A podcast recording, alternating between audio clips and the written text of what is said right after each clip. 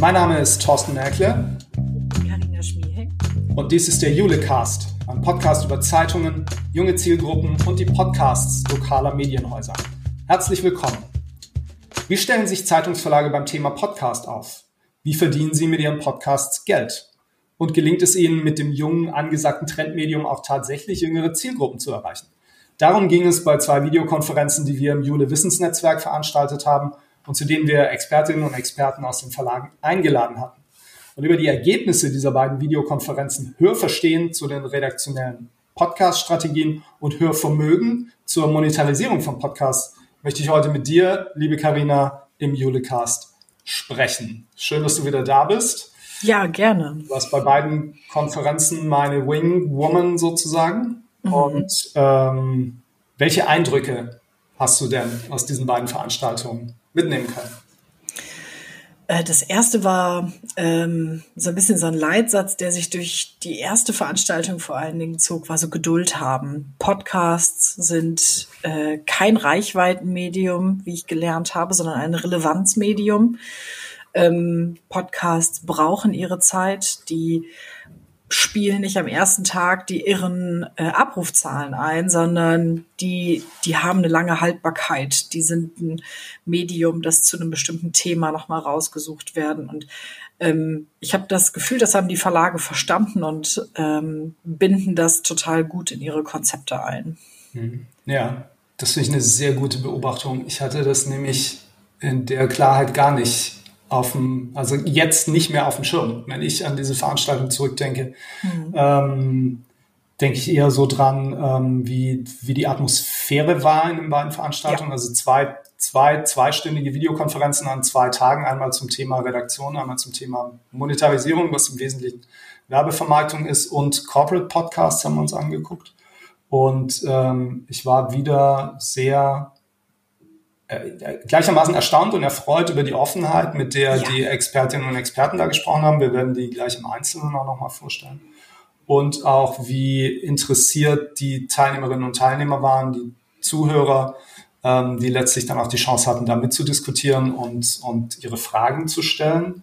Ähm, was ich noch nicht habe, ist jetzt ein Eindruck, wie gut die Zeitungsverlage in dem Bereich tatsächlich aufgestellt sind und wie mhm. professionell. Also dafür müssen wir, glaube ich, nochmal tiefer wühlen. Aber ähm, schön ist ja auch, dass wir dann noch Aufgaben haben für die Zukunft rund ums Thema Podcast. Äh, für heute, für diesen, für diesen Podcast, für unseren Podcast, dachte ich mir, wir, wir gehen es einfach chronologisch durch. Also wir sprechen einfach nochmal über die drei Inputs aus der ersten Veranstaltung, dann über die Inputs aus der zweiten Veranstaltung also einmal um die Frage, warum machen die Verlage überhaupt Podcasts? Wie stellen sie sich da redaktionell auf und erreichen sie junge Zielgruppen? Das ist ja ein Thema, was uns mhm. wahnsinnig interessiert. Ähm, dann eben wirklich die Frage, wie verdienen Sie mit den Podcasts Geld? Was gibt es da möglicherweise für Hebel in der Vermarktung? Wie geht man da vor? Oder wie haben sich die aufgestellt, die, ähm, die da jetzt schon Erfahrung haben? Und dann am Ende kurz sollten wir darüber reden, wie wir im Jule-Netzwerk weiter mit dem Thema Podcasts jetzt umgehen. Wir haben zwei Feedback-Umfragen gemacht bei den Veranstaltungen und daraus können wir ja möglicherweise ein bisschen was ableiten. Gut, dann erste Veranstaltung, Hörverstehen am vergangenen Dienstag. Ähm, erste Inputgeber, ähm, also vorneweg, das waren meine drei Wunschkandidaten. Die drei wollte ich haben für die Veranstaltung, die drei, die erzählt haben. Und äh, das hat geklappt. Das finde ich schon mal ähm, ganz großartig. Der erste Inputgeber war Bernd Röttger, stellvertretender Chefredakteur vom Hamburger Abendblatt. Und ich habe alle Expertinnen und Experten, die einen Input gegeben haben, gebeten, einigermaßen gleich vorzugehen, nämlich erstmal zu erzählen, warum machen sie es eigentlich? Mhm. Und die Zielsetzung des Hamburger Abendblatts, dabei Podcasts zu machen, ist, ähm, junge Hamburgerinnen und Hamburger zu erreichen eine Steigerung der digitalen Kompetenz im eigenen Haus, in der Redaktion zu erzielen, Vermarktungserlöse zu generieren und dann perspektivisch auch einen Hebel zu haben, um ähm, Zugangswege zum Abo, also zum Digital-Abo zu schaffen. Ähm, aber auch über sowas wie ein Podcast-Abo wird da durchaus nachgedacht. Das finde ich im Übrigen auch spannend, dass ähm, die Verlage alle auch so ein bisschen erzählt haben, wo die Reise für sie hingeht, ne? was sie planen, was sie machen wollen, perspektivisch. Und das Hamburger Abendblatt ist natürlich ein totales Dickschiff im Bereich Podcast. Die haben 24 redaktionelle Podcasts. Die machen seit drei Jahren machen die Podcasts und haben mittlerweile 24 regelmäßig erscheinende. Das ist also total, total irre. Ähm, ich ich habe so scherzhaft bei der Anmoderation gesagt, nebenher machen die auch noch eine Tageszeitung. Ähm, ähm, das ist schon beeindruckend, was sie da hinkriegen. Die haben unter anderem da einen täglichen Nachrichtenpodcast, die haben alle Genres eigentlich, die man so bei den Zeitungsverlagen auch findet. Die haben einen Sportpodcast, die haben einen Crime Podcast, die haben äh, diverse Kulturpodcasts, also Literatur und Kunst. Äh, die haben einen Weinproben-Podcast.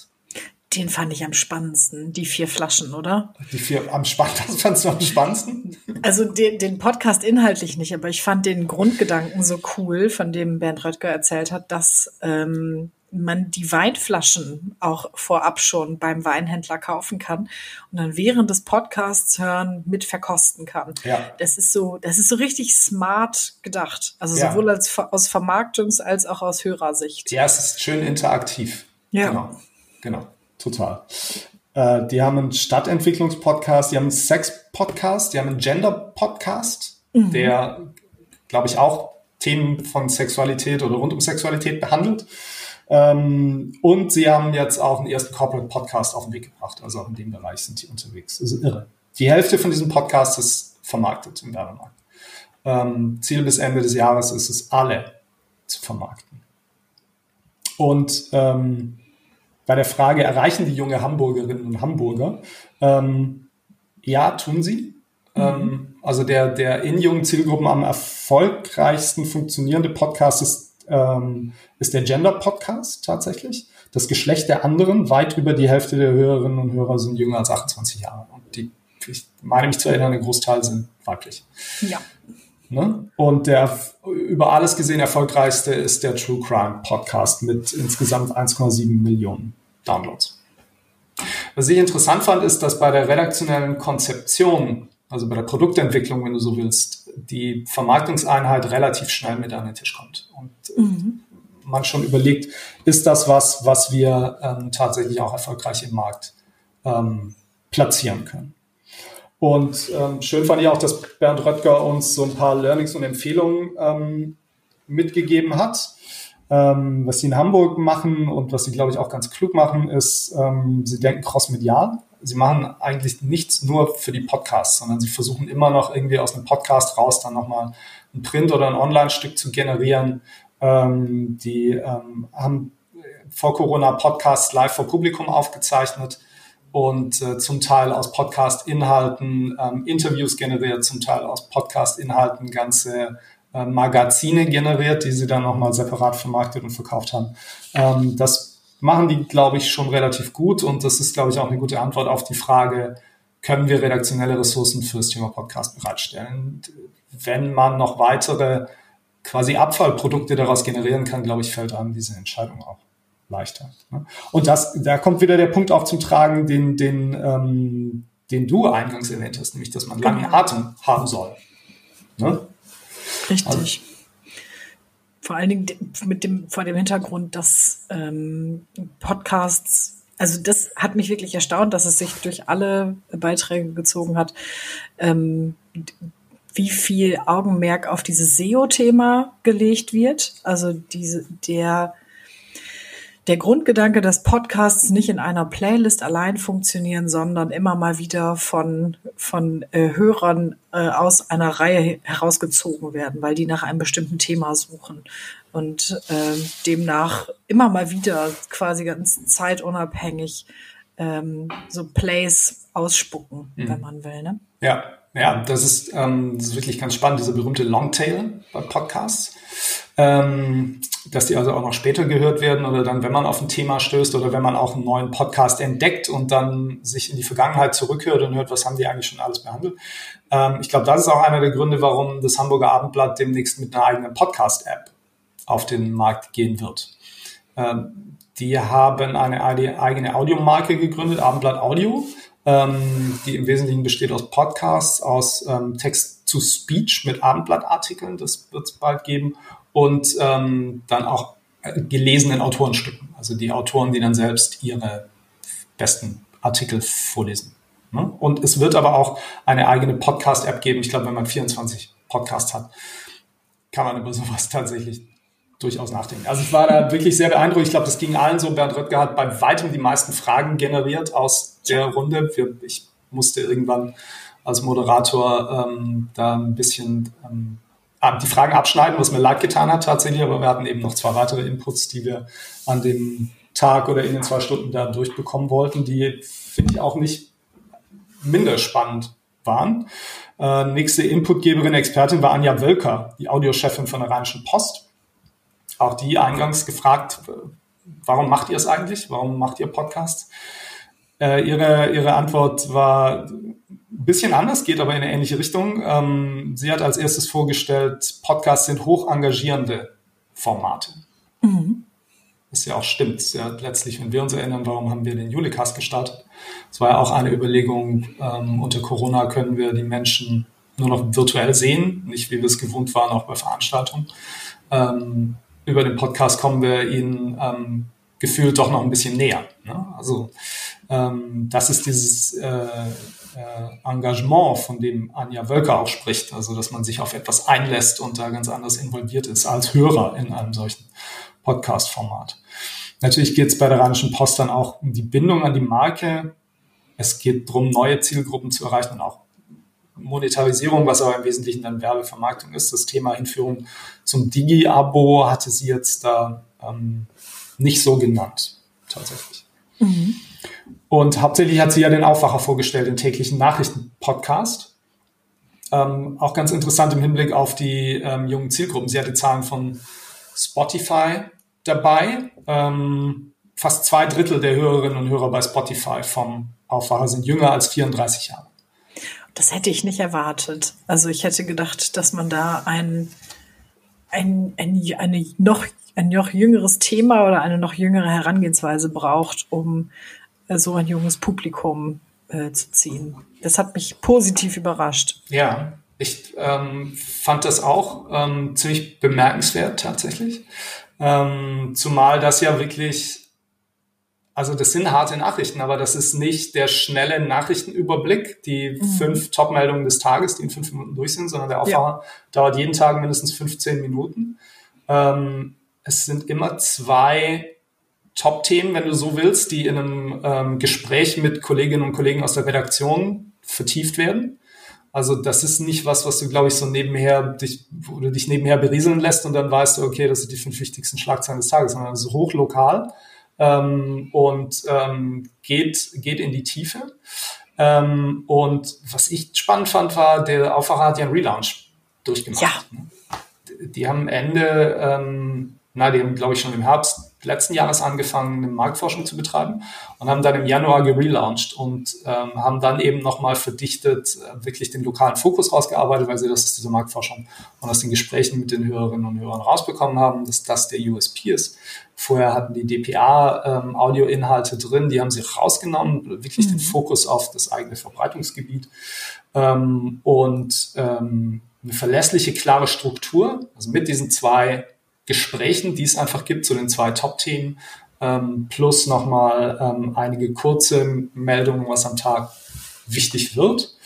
Ähm, und ähm, damit haben die ihre Teilnehmerzahl verdoppelt. Das ist total irre, ja.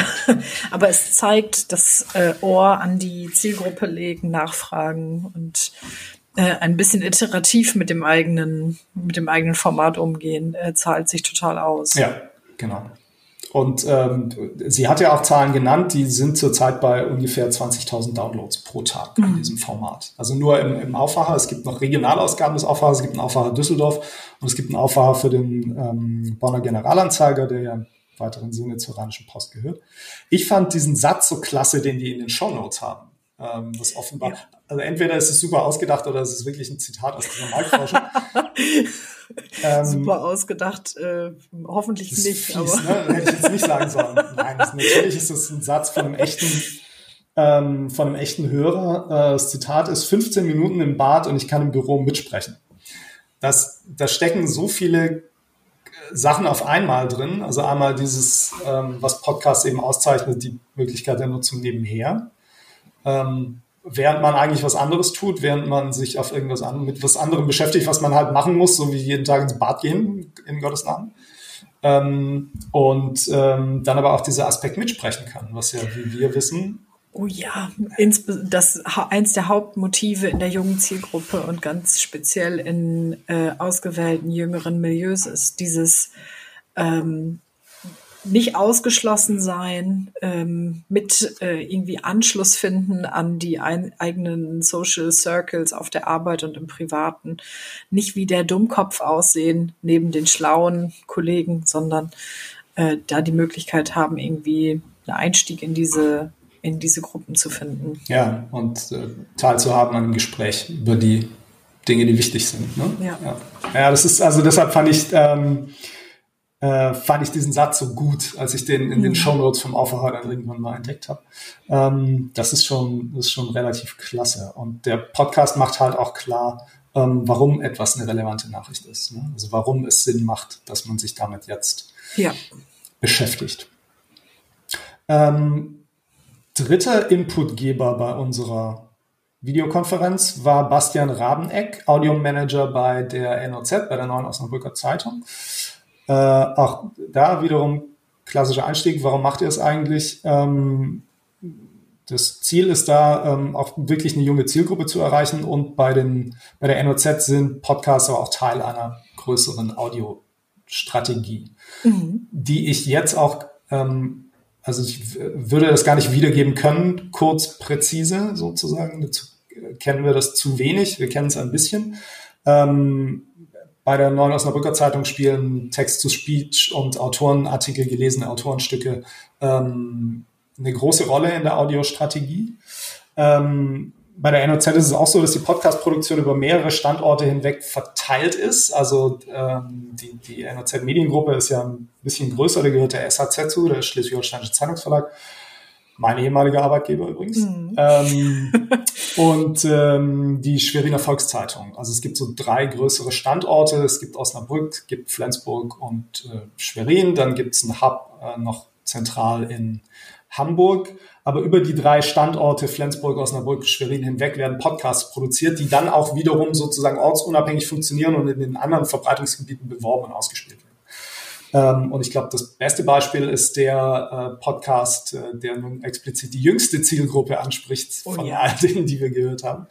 Nämlich äh, Ole schaut hin, der Kinderpodcast der Neuen Osnabrücker Zeitung, über den unsere ähm, Kollegin Katja Spiegel übrigens den letzten Julecast gemacht hat. Julecast Nummer 27, die hat sich mit äh, Bastian Klenke, dem verantwortlichen Redakteur von Ole schaut hin, unterhalten über ein Jahr Kinderpodcast in Osnabrück. Sehr spannend, kann ich nur empfehlen. Ähm, aber die Idee ist eben, dass an unterschiedlichen Standorten Podcasts produziert werden und auch eben dann lokal, ähm, nee, eben nicht lokal, sondern ähm, über die ganze Gruppe hinweg ausgespielt werden. Ähm, sehr erfolgreich ist ein True Crime Podcast, der aus einer redaktionellen Begleitung eines Skandals entstanden ist. Äh, der True Crime Podcast heißt Windmacher, vier Episoden, wenn mich nicht alles täuscht. Mhm. Es geht um den Fall Hendrik Holt, also einen, einen vermeintlichen Windpark-Investor, der aber tatsächlich nie irgendwo Windparks ähm, gebaut hat. Und ähm, da ist nochmal deutlich geworden, dass SEO eben so wichtig ist, wenn man Podcast rausbringt. Weil ähm, Rabeneck dann berichtete, dass dieser Podcast sofort enorm erfolgreich war, weil dieser Fall eben auch überregionales Interesse hervorgerufen hat. Menschen haben das gegoogelt und dann einen Podcast gefunden ähm, und, ähm, und den dann gehört ne? mit enormen Downloadzahlen. Ich fand ähm, bemerkenswert, ich äh, hab, muss gestehen, ich habe die Strategie noch nicht richtig verstanden, aber zum Schluss hat äh, Bastian Rabeneck über die Play, über das Thema Playlists gesprochen ja. und hat gesagt, dass die äh, NOZ total gute Erfahrungen damit macht, die einzelnen Hörartikel, wenn ich mich richtig erinnere, in Playlists zu bündeln und dann da weiter Thema. Abspielung. Genau thematische, Playlists Playlist. zu erstellen. Und das ist ja was, das haben wir vorher bei anderen, bei anderen Verlagen oder auch nachher äh, bei anderen Medienhäusern in der zweiten Veranstaltung noch nicht unbedingt gesehen, wenn ich mich nicht täusche. Mhm. Also das war, war äh, so, so, ein kleiner, so ein kleiner eigener Weg, wenn ich es ja. Richtig verstanden habe. Genau, das ist ein ziemlicher Solitär. Das ist auch, glaube ich, ähm, so ein, ein, Kennzeichen dafür, dass Osnabrück da ähm, auch anders über das Thema Audio nochmal nachdenkt und Podcasts eben nur ein Teil davon sind. Mhm. Ähm, äh, die Idee, dass man einer Themenplaylist folgt, die heißt lokale Politik wahrscheinlich genau. Ähm, oder ähm, Beschlüsse des Rates in Osnabrück, keine Ahnung. Ähm, und ich dann automatisch immer, wenn es dazu einen neuen Artikel gibt, der dann über Text-to-Speech umgewandelt wird, kriege ich den in meine Playlist und ähm, kann ihn dann hören und bleib so auf dem Laufenden. Das ist eine ziemlich interessante Herangehensweise an das Thema, wie bringe ich Nachrichten ähm, eigentlich an die Zielgruppen ne? und auf welche Art und Weise kuratieren wir unsere Inhalte neu. Ähm, spannend ist auch, dass ähm, die Osnabrücker offenbar eine Audio-Wall hochziehen wollen. So haben sie es zumindest selbst genannt. Ähm, also Audio steht jetzt schon hinter der Paywall ähm, für die Abonnenten, aber ähm, tatsächlich wird das Teil der Sommerkampagne werden, also der Sommer-Abo-Kampagne. Ähm, der Hinweis darauf, es gibt eben Audioinhalte hinter der Paywall. Ähm, es gibt äh, jetzt auch den ersten Podcast hinter der Paywall. Genau. Ähm, und da bin ich sehr gespannt, wie sich das entwickelt. Und ähm, ob man nachher auch rauslesen kann, wer kam denn jetzt zum, zum Digital-Abo sozusagen, weil er hinter die Audio-Wall hören wollte. Richtig. das ähm, stimmt. Und, äh, und ähm, ja, wie, also macht sich das bezahlt, schlicht und ergreifend. Die Osnabrücker mhm. glauben da fest dran. Und ähm, Podcast ist ein Element eben in der größeren Audiostrategie sozusagen, die wahrscheinlich am Ende auch drauf setzt, dass wir mehr und mehr Nachrichten einfach so nebenher konsumieren. Ne? Genau. So, und aber auch eben kuratierter und zielgerichteter, sonst wäre es ja am Ende auch nur Radio. Ich fand es total spannend. Das war, ich glaube, einer der ersten, einer der letzten Sätze von äh, Bastian Rabeneck. Äh, wir wollen das Verhalten oder wir wollen die, doch wir wollen das Verhalten unserer Hörer verändern oder wir wollen äh, so ein bisschen die die Art des Medienkonsums verändern. Ja.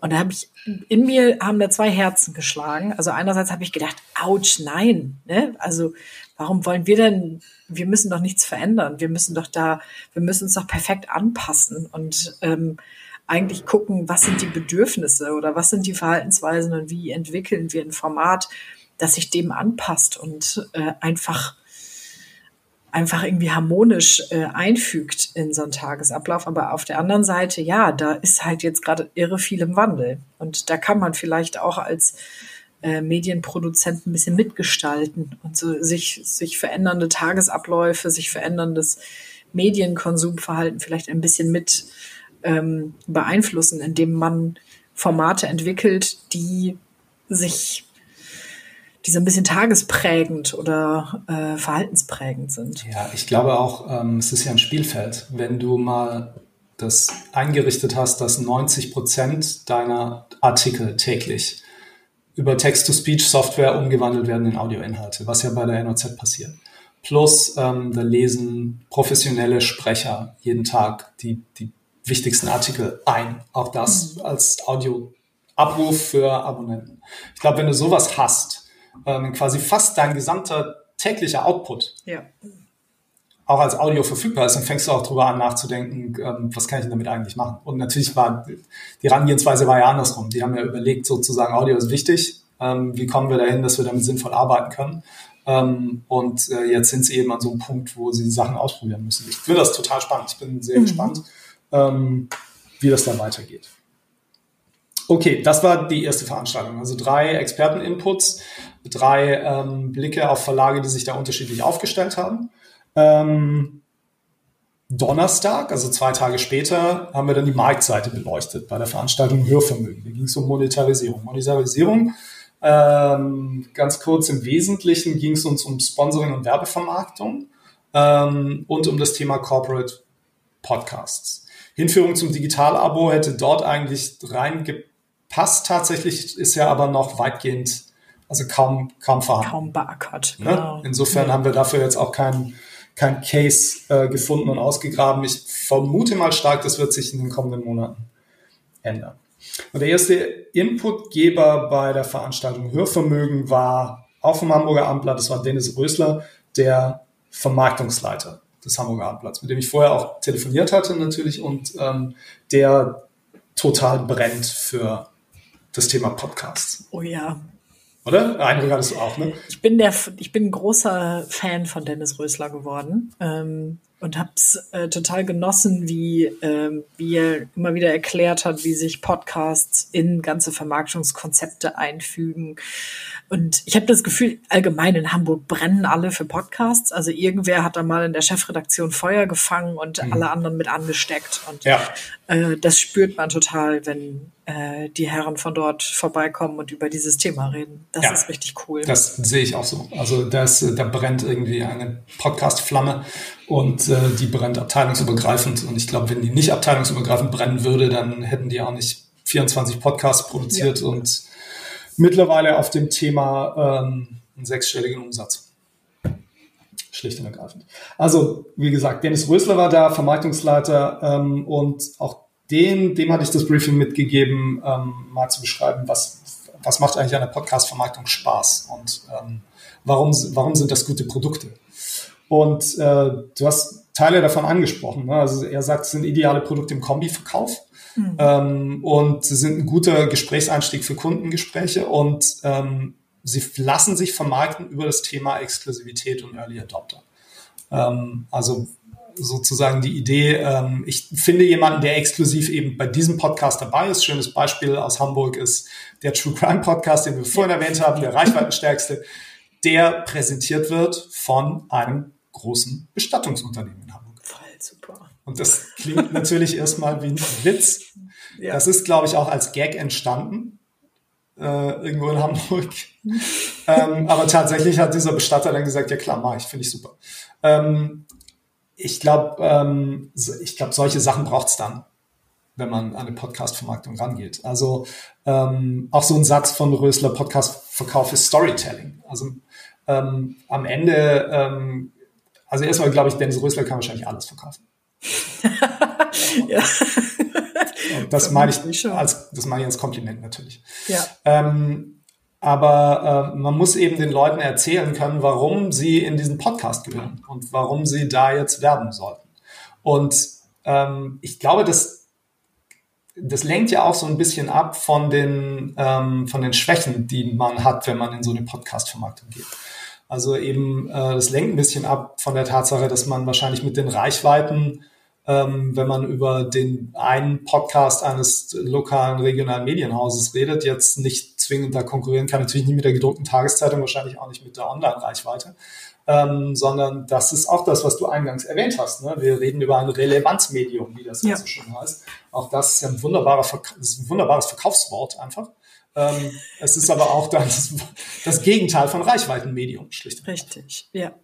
Ähm, und das muss man, glaube ich, wissen. Und ähm, wenn man das weiß, kann man, glaube ich, auch anders an so eine Vermarktung rangehen. Und auch das Thema Kombi-Verkauf, das Rösler ja auch genannt hat. Ne? Also Pakete zu bauen. Der Podcast ist eben ein Teil in einem größeren Vermarktungspaket. Da gehört möglicherweise dann die Präsenz in den Printbewerbungen des Podcasts im Hamburger Abendblatt dazu. Oder da gehören Online-Banner dazu. Oder äh, ein Thema, worüber wir mit ihm nicht gesprochen haben, aber was ich von anderen Verlagen weiß, die äh, Kombi-Vermarktung von Podcast und Newsletter. Oh ja. Funktioniert gut. Was ich total spannend fand, bei äh, Dennis Rösler tauchte das auf, aber auch nachher, als wir äh, mit den Kölnern gesprochen haben, ähm, mehrfach ist der Satz aufgetaucht, bei Podcast-Vermarktung können, kommen wir an andere Etattöpfe. Mhm. Ähm, sprich, man kommt, also die Vermarktung kommt mit anderen Einheiten auf Kundenseite in Berührung. Dann ist es nämlich nicht die Marketingabteilung, die ihre Werbebudgets anfasst und äh, davon auch noch den Podcast finanziert, sondern da kommt man ganz häufig in die Unternehmenskommunikation, externe Unternehmenskommunikation, die ganz, die ganz andere, ich weiß nicht, ob unbedingt größere oder kleinere Budgets, aber erstmal ganz andere Töpfe verwaltet und ein ganz anderes Umsatzpotenzial nochmal aufmacht, in das man in die, in der Vergangenheit vielleicht nicht so reinstoßen konnte. Mhm. Ja. Naja, und ich finde halt auch das Argument, Podcasts sind eine geile Geschichte, darüber einfach mal zu reden und einem Kunden was davon zu mhm. erzählen. Ähm, ist ja irgendwie auch interessanter, als mit der 17. Beilage anzukommen. Ja, genau. Auch wenn der Kunde vielleicht am Ende in der 17. Beilage landet. Ja. Auch das darf man ja, glaube ich, nicht vergessen. Aber so, wir wissen, wie wichtig es ist für Werbevermarkter, ähm, was zu haben, was sie erzählen können und womit sie dem Kunden was Neues bieten können. Ja. Und auch das, glaube ich, bieten Podcasts. Äh, aber du hast es erwähnt, ne, dieser Aspekt ähm, Corporate Publishing genau. auch, ähm, äh, spielt natürlich in, in Hamburg jetzt eine Rolle. Die fangen an, Corporate Podcasts zu erstellen oder Funke insgesamt wird sich im Bereich Corporate Podcasts aufstellen und Hamburg wird da die federführende Einheit werden. Der erste Corporate Podcast wird auch aktuell in Hamburg schon produziert. Ähm, und die Early Adopter in dem Bereich, die ich kenne, äh, waren die Kölner. Also Dumont mhm. Rheinland, die haben Corporate Podcasts gemacht, ähm, schon im vergangenen Jahr. Die haben einen Podcast produziert für die Helios-Kliniken. Und Heike Mück war da, die ist heute im Business Development ähm, bei Dumont Rheinland. Die war noch, ähm, als das entstanden ist, ähm, in der, ähm, im Produktmanagement. Und äh, die hat quasi den ersten Corporate Podcast für die Helios-Kliniken da ähm, auf den Weg gebracht. Und äh, das Interessante an den Kölnern ist, die Kölner haben sich ja ohnehin aufgestellt ähm, als Agentur. Die bieten ja ganz viele auch Agenturleistungen einfach ähm, für Unternehmen. Ähm, und äh, Corporate Podcasts sind da jetzt ein Teil dieses Agenturportfolios. Und ähm, Frau Mück hat uns eigentlich so eine Einführung gegeben, warum ist Audio-Marketing für Unternehmen wichtig. Das war ich auch ganz, ganz unterhaltsam ja. ähm, und auch ganz wichtig an der Stelle. Ähm, aber da hat sie einfach nochmal klar gemacht, wo sie herkommen. Und die Helios-Kliniken, ähm, für die hat Dumont jetzt eine Podcast-Staffel produziert und ähm, die zweite Staffel geht demnächst los. Ne? Also es ist eigentlich das Thema Corporate Publishing ausgedehnt ähm, auf Audio.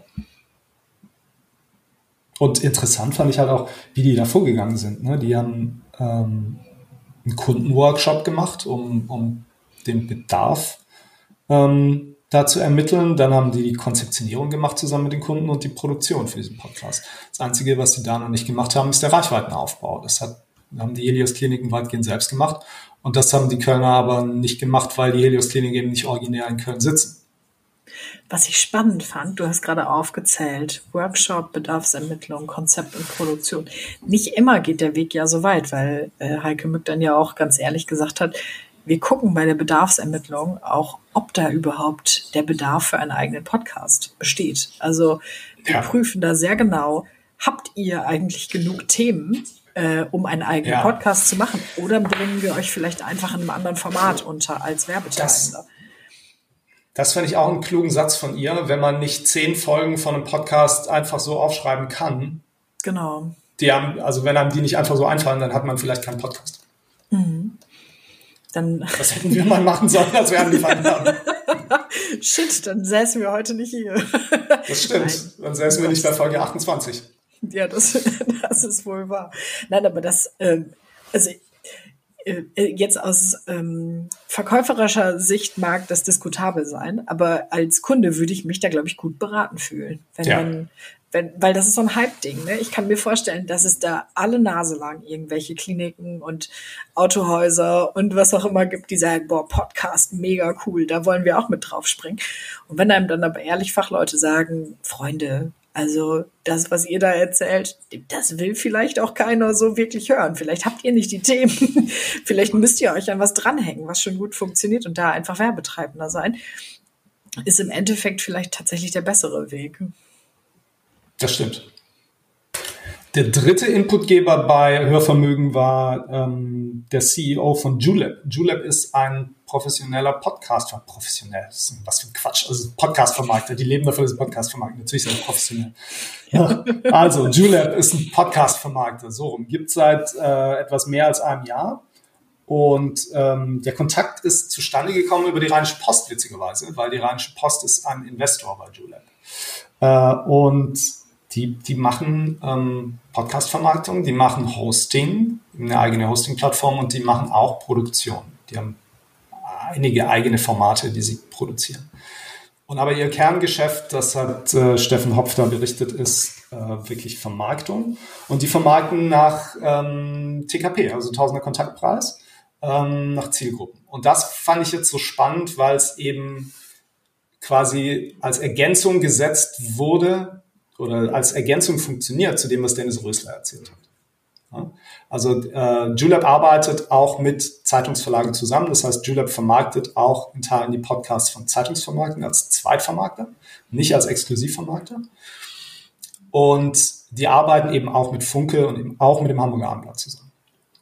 Und ähm, das Spannende ist eben, dass die sowas machen können wie eine Restplatzvermarktung für diese Podcasts. Und die bündeln zum Teil Podcasts, wenn sie äh, einem Kunden noch 100.000 Reichweite verkauft haben in der Zielgruppe ähm, von jungen Männern von zwischen 24 und, und 35, keine Ahnung. Ähm, und dann bündeln die Podcasts zusammen und kümmern sich darum, dass die Werbung eingebunden wird am Ende. Mhm. Ähm, also so ist die Idee. Die behalten 30 Prozent der Provision von, der, von den Werbeerlösen, die sie generieren, 70 fließen an die, ähm, an die Podcast-Macher am Ende. Und das Abendblatt ähm, hat sich da sehr positiv geäußert über die Zusammenarbeit. Also Dennis Rösler sagt, es funktioniert wunderbar. Die machen halt so eine, meistens die Mid-Roll-Vermarktung, weil vorne sozusagen mhm. ähm, die, ähm, die Präsentation, das wollen sie in Hamburg gerne exklusiv und eigen vermarkten. Ähm, aber als Ergänzung ähm, funktioniert das offenbar sehr gut. Und ich fand es einfach wichtig, dass die Verlage auch sehen, dass es solche Möglichkeiten gibt. Ja. Ja dass man mit so einem Vermarkter zusammenarbeiten kann. Und eben diese unterschiedlichen Herangehensweisen. Also natürlich kann Julep irgendwie tausender Kontaktpreise aufrufen, weil die, wenn die quer über, ich weiß nicht, wie viele Podcasts die im Vermarktungsportfolio haben, ich glaube irgendwas jenseits von 300, ähm, wenn die damit agieren, können die natürlich auch mit, ähm, mit TKPs agieren, weil die ganz andere Reichweiten haben. Richtig. Ja? Da funktioniert das Vermarktungskonzept dann genau andersrum genau. zu dem, was wir eben beschrieben haben. Ne? Richtig, da wird es dann, glaube ich, so ein Reichweiten- und Zielgruppenmedium, weil eben auch noch Zielgruppen nach, äh, nach Alterskohorten am Ende und ähm, Themeninteressen ähm, filtern und vermarkten können. Mhm. Ähm, und ähm, das ist echt, ähm, echt total spannend. Ich fand auch klasse, dass er da war und ähm, war, glaube ich, ähm, war eine gute Ergänzung, um nochmal zu hören, ähm, was man als Verlag theoretisch auch tun kann. Also natürlich kannst du dich dann mit Julep zusammentun und, ähm, und die dann einen Teil vermarkten lassen. Mhm. Ich fand immer interessant dieses Thema Host-Reading. Ja. Ne? Äh, ich glaube, das heißt auch gar nicht so, ne? Native, Native Host Reading oder Native Ad, Native Ad als Host Reading. Ich kenne es als Host Read. Host Read, Host Read, genau, als Host Read. Ähm, das hatten wir ja in der, äh, in der ersten Videokonferenz ja. bei den Redakteuren nochmal abgefragt am Ende. Wie ist die Haltung in der Redaktion zum Host Read? Für diejenigen, die nicht wissen, was das ist, Host Read bedeutet, dass in der Regel der Host des jeweiligen Podcasts in eigenen Worten ein Produkt, eine Dienstleistung, einen Werbepartner vorstellt und bewirbt gibt also meist keine vorgeschriebenen Texte, die der Host dann vorlesen muss, sondern er oder sie sollen das tun mit ihren eigenen Worten, weil es nur dadurch dann wirklich authentisch wirkt und auch seine Werbewirkung entfalten kann. Das ist natürlich für manche Redaktionen eine gewisse Herausforderung. Wenn du erst anfängst, ähm, den neuen Danone-Joghurt zu bewerben und dann ähm, die drei wichtigsten Meldungen des Tages ähm, bearbeitest, ähm, ich glaube, da kommt man schon an so Fragestellungen nach ähm, Trennung und redaktioneller Unabhängigkeit, selbst wenn die trotzdem auf dem Papier einfach gegeben ist. Ja. Aber die Wirkung ist halt eine andere. Und deshalb hatten wir diese Frage noch gestellt in der äh, ersten Veranstaltung mit den Redaktionskolleginnen und Kollegen. Und tatsächlich zwei von den drei Verlagen haben ja auch klar gesagt, wir machen das nicht. Bei uns mhm. gibt's Host Reads, aber halt nicht vom Host des Podcasts, sondern es ist dann Sprecher ein professioneller Sprecher oder Sprecherin. Dann ist es ja kein Host Read mehr. Ja, genau. Richtig, genau. Aber, ähm, gerade beim Reden auch gemerkt. Ja. ja. Aber ähm, vor allen Dingen, glaube ich, haben die da auch alle ihre Chefredakteure besonders im Blick. Dieser, also häufig ist der Satz aufgetaucht, das können wir von unserem Chefredakteur nicht verlangen, dass der hier noch die Werbe, äh, den Werbejingle, nach dem Werbejingle quasi den Text spricht. Ähm, und ich finde es auch richtig. Also ich das ist so ein Stück weit, ich weiß, dass wir uns da als äh, Branche besonders, äh, da besonders die Ohren spitzen. Ähm, das ist bei Tageszeitungen irgendwie noch noch ein bisschen sauberer getrennt, als man es irgendwie in anderen äh, Medien kennt. Und ich finde, das sollten wir auch beibehalten, auch beim, beim Thema Podcast, dass es da diese Trennung gibt und wir uns diese Werbe, diese Werbeart nicht zu eigen machen. Hm. Ja, ja, aber ich habe es für mich noch nicht zu Ende entschieden. Ich weiß, dass es, ähm, also bei den meisten, mit denen ich bisher geredet habe, war es so, dass der Host Read nicht, nicht vorgesehen ist. Dass sie mhm. dann klar sagen, das ist, äh, hinterlässt komischen Eindruck. Ich bin noch nicht sicher. Also ähm, ich, möglicherweise kriegt man das schon irgendwie auseinander sortiert, aber äh, ich habe dazu noch keine Meinung. Ich, äh, es ist, glaube ich, klar, dass man sich Gedanken machen muss ja. darüber. Ähm, und alles weitere ähm, würde ich dann erstmal den Verlagen überlassen. Aber klar, es ist ähm, auf jeden Fall wichtig, da eine Haltung zuzuhaben. Ich okay. erinnere das ja. immer so ein bisschen, ich weiß nicht, ob du, du guckst nicht so viel Fußball, ne? Ich gucke original überhaupt gar keinen Fußball. Nicht so viel. ja.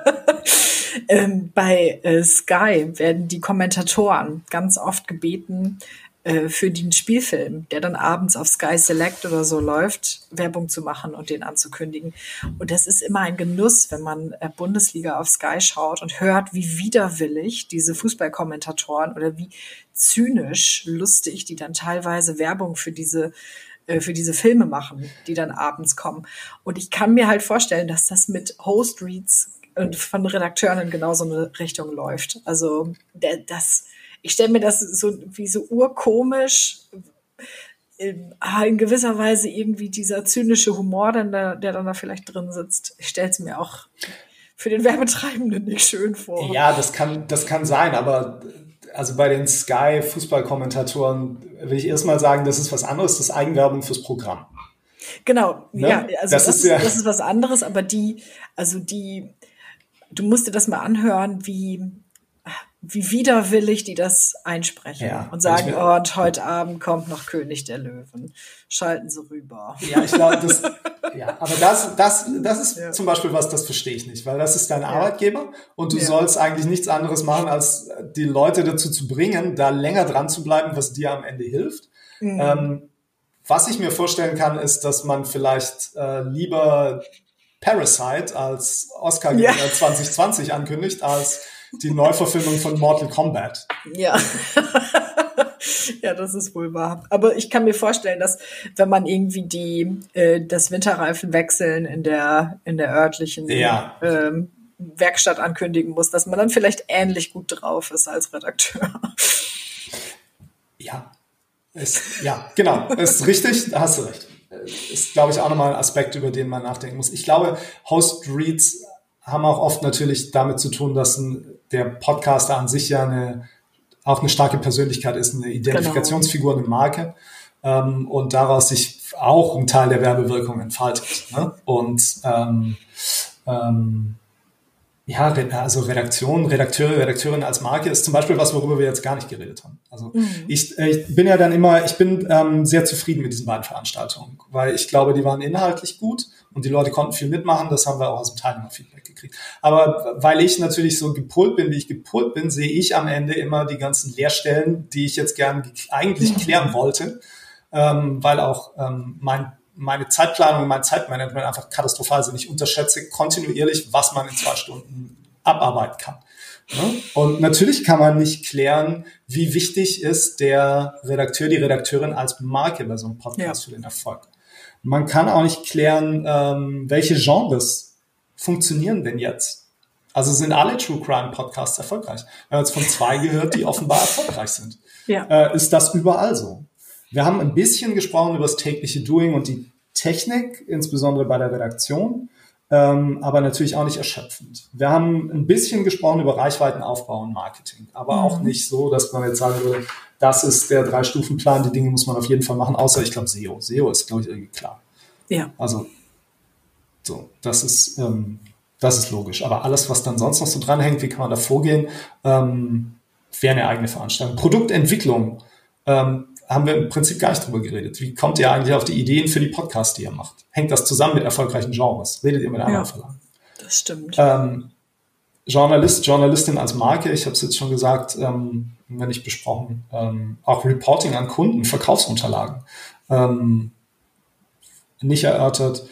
Kennzahlen, äh, wo, wer ist der beste Hoster? Ich glaube, die meisten sind irgendwie bei Podigy. Warum ist das so? Ähm, mehr Fragen als Antworten am Ende. Ähm, was aber nicht schlimm ist, weil ähm, ich glaube, eigentlich müssen wir an dem Thema dranbleiben, ne? weil das sehen auch, das sehen auch die Teilnehmer so. Das ist eine total gute Überleitung zum Feedback. Wir haben am Ende unserer Veranstaltung jeweils abgefragt, wie gut oder wie schlecht ähm, die Teilnehmerinnen und Teilnehmer es fanden, was Themen sind, die ihnen besonders gefallen haben. Ähm, Gleichzeitig haben wir auch gefragt, was hat euch gefehlt oder was sollte beim nächsten Mal anders sein? Und zum Schluss eben die Frage, möchtet ihr euch in dieser Runde nochmal wiedersehen? Und äh, um das Ende direkt vorwegzunehmen, ja, wollen alle. Ähm, äh, also alle, die die Umfrage beantwortet alle, haben. Alle, die, die die Umfrage beantwortet haben, möchten sich gerne wiedersehen. Das, aber jeweils, das war jeweils ungefähr ein Drittel, glaube ich, ne? Ja, die uns genau. Feedback gegeben haben. Ja. Genau, also eine relativ gute Aussagekraft ähm, und am liebsten im monatlichen oder in ein äh, im monatlichen, sage ich schon, im quartalsweisen Rhythmus äh, würden würde die Runde sich gerne wiedersehen. Ja. Wir haben mal wieder Bestnoten eingeheimst. Ähm, wir haben wurden einmal mit einer 1,3 und einmal mit einer 1,4 bewertet und ähm, das, was gut angekommen ist, ist auch das, was du eingangs gesagt hast. Diese lockere Atmosphäre, die Offenheit, sehr gute inhaltliche äh, Inputgeber, äh, sehr gute Keynotes mit also tolle Speaker, die äh, über ihr, ihre Themen und ihre Medienhäuser gesprochen haben. Und so ein bisschen Fragen, die hängen geblieben sind, sind decken sich zum Teil mit dem, was du gesagt hast. Also wie bauen wir eigentlich eine Reichweite auf ähm, für unsere Podcasts?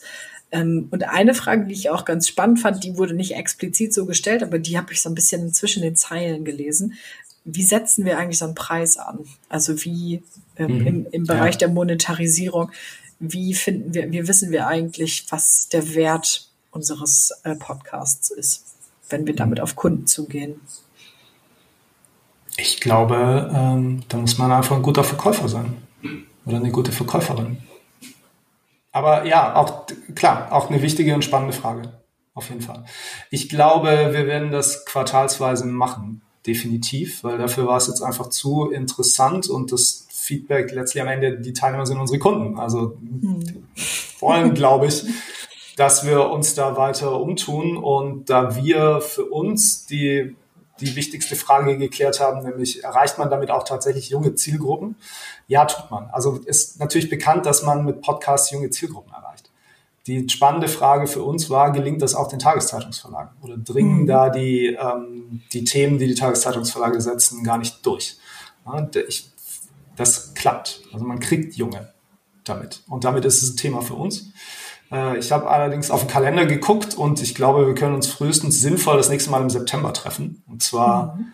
weil äh, die großen schrecklichen Sommerferien drohen. Also vor den Sommerferien ähm, glaube ich, macht es keinen Sinn. Das ist zu früh.